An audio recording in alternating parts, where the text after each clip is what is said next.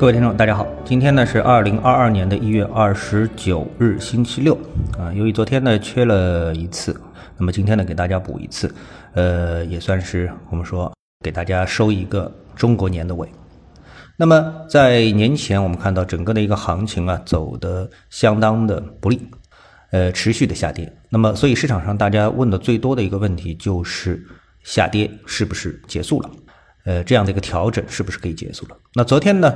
呃，就是上个节节目啊，上次的节目呢，我用中证五百指数呢给大家解读了一下整个我们 A 股市场啊目前所碰到的这么一个问题啊。那么今天呢，我们先第一个呃问题呢，我们再次呢用这个创业板指数啊来给大家复一下盘，看目前市场是处于什么样一个情况啊。那么我们都知道，技术分析实际上研究什么呢？技术分析研究就就是趋势。啊，那么不管你的上市公司，呃，它的业绩如何，基本面如何，还是说我们的整个的经济如何呢？最终呢，我们通过股票的指数来反映啊，我们想研究的这样的一个宏观的标的，那么它最终呢，还是通过这个走势啊。来反映出来，所以这个走势呢，我们所研究就是趋势啊。所以技术分析的研究的呢，就是趋势。无论你说是波浪也好，缠论也好，还是等等也好，那么最终的研究的呢，其实呢，就都是一个趋势啊。所以在这个趋势的范畴当中呢，我们可以看到整个的创业板指数啊，在我们这个前次节目当中所说的，二零一八年十月份开始筑底完成之后，那么是沿着一个非常清晰的上升趋势线在进行。这个运行啊，那么这个时候呢，我教大家一个窍门啊，你可以把这个坐标啊切换到对数坐标啊。那么基本上所有的行情软件都有这样一个功能，就是它分普通坐标、还有百分比坐标以及对数坐标啊。对数坐标有一个什么好处呢？啊，就是能够使你的这个涨跌啊，它的一个在走势上啊不会变形。比如说极极端的案例啊，如果一只股票它从一块钱涨到一百块钱，呃，你知道五十块涨到。一百块，它是涨百分之一百。那么一块涨到两块呢，也是百分之一百。但是呢，由于它涨到，呃，一块涨到一百块这个过程，如果你用普通坐标看的话呢，那前面就基本上就看不到了啊。但是用对数坐标的话呢，你能可能够呢，用这个相同的涨幅啊，在它的走势上是能够呃完全真实体现的。啊，大家可以试一试啊。所以你在对数坐标的这个情况下面呢，你可以看到整个的创业板指数啊，从二零一八年的十月份开始呢，一直往上运行，每一次的回落都回落在一根非常清晰的上升趋势支撑线上面。而这根线呢，啊，那么在这个周线图上啊，周线图上，那么实际上呢，已经是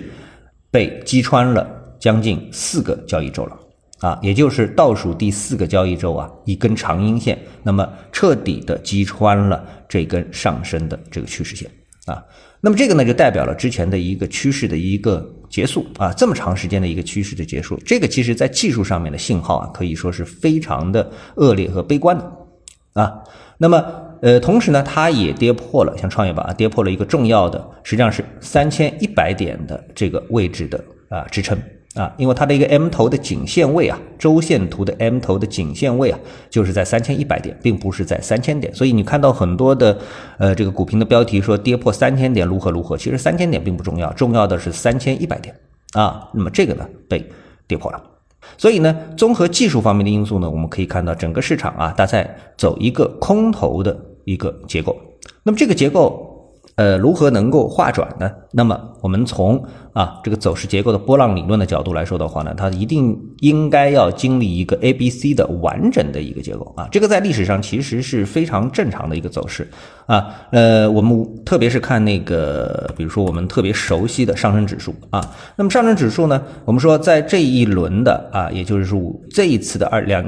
二零一八年的十月份开始的牛市之前，它不是一个下跌的一个行情嘛，持续回调嘛。那这个回调从什么时候开始的？那是从五幺七八开始的，对不对？这个是大家都清楚的。那么在这个下跌过程当中，其实你回过头来看，你就可以可以清晰的发现，它走的是一个非常完整的 A B C 的这么的一个结构啊。当然，B 浪给大家提供了非常多的赚钱的机会，但是 A 浪和 C 浪呢，基本上没有什么太多的机会啊。所以一旦市场启动了一个 A 浪的话啊，或者是后续再启动一个 C 浪的话，那么这两段基本上是无钱可挣的啊。所以现在市场上很多说啊，现在这个是不是调整的差不多了？是指是不是调整差不多了？那这个差不多啊，起码你得等到一个啊周线级别的 B 浪。那么这个周线级别的 B 浪，对我们来说实际上是有一点遥遥无期啊，应该说。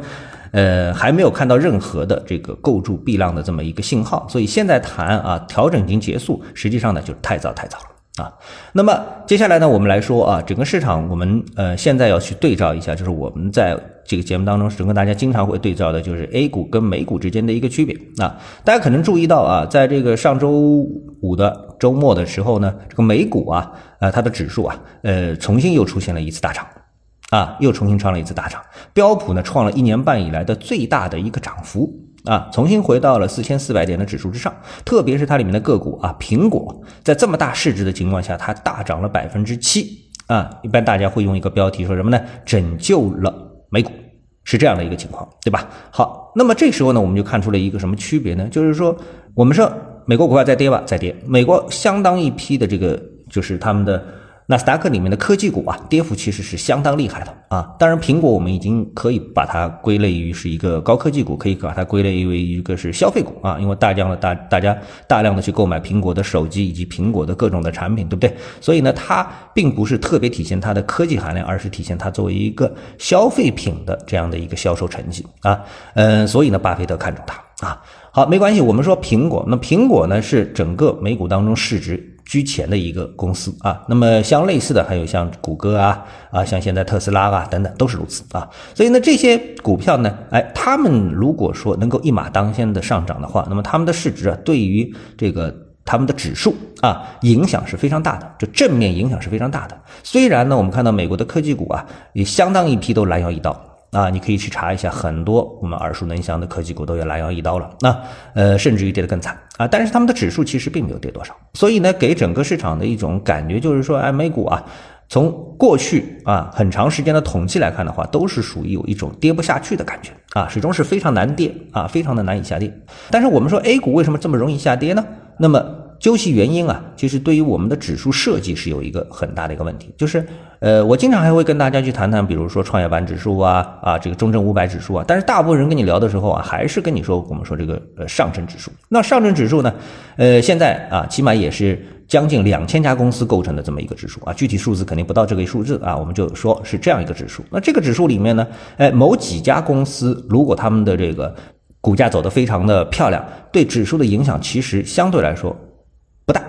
啊，就不像标普啊，不像这种成分股指数影响力这么大。所以，尽管我们的市场当中也有一直上涨的，像这个宁德时代啊，啊，像我们的呃这个茅台啊，啊，历史上看一直在涨，但是他们对指数的影响其实并不大，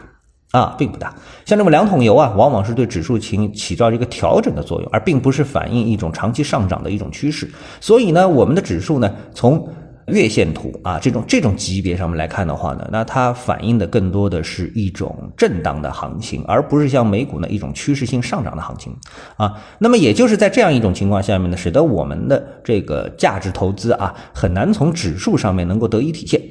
啊。这个呢，也是我们投资者所碰到的一个比较重要的问题。这个呢，我其实在以前的节目当中也曾经跟大家提到过。那么这次我们又碰到这样一个问题了，就是指数型的。这个下跌啊，没有什么上市公司 A 股上市公司啊，能够像苹果，能够像特斯拉啊，能够这个像谷歌这样啊，独当一面，通过它的这个业绩啊，爆表的业绩，能够把这个整个的美股指数给抬起来。我们有这样的公司吗？基本上找不到啊，因为统不管是统计的原因，还是啊其他原因，基本上我们就是找不到这样的一种一种效果啊，找不到这种效果。那么还有一个最近大家比较关心的问题呢，就是什么自购啊？我们说这公募基金啊，进入到一种自购。呃，我们看了一下这个数量，其实呢也就几十亿人民币啊，十几亿人民币可能只有。那么这样一个数量啊，对于我们的这个整个的 A 股的目前的这个体体量来说啊，这个塞牙缝都。都已经是高估它了啊，高估它了。所以呢，呃呃，很多人拿这个东西说事儿啊，但是最初得出的结论也并不这个乐观啊。我觉得呢，呃，也是很正常的一个逻辑啊，也是很正常一个逻辑。所以呢，目前来看的话呢，我认为投资者啊，从情绪的角度，指数是一个市场情绪的这个体现啊。呃，我们从技术的角度来说的话，起码要等它走出一个鼻浪啊。那在鼻浪没有出现之前。呃，因为 B 浪还有一定的操作价值啊，A 浪其实也没有操作价值，C 浪也没有操作价值，所以更多的是在 B 浪当中，我们才有一些个股和板块的操作的这个价值啊。所以呢，其实就安心过年啊，然后呢，等待啊，最好是持币等待一个 B 浪的出现，那么这个呢，才有市场挣钱的这么一个机会所在啊。好，那么今天的节目呢，就跟大家说到这里啊，我们下次节目时间再见。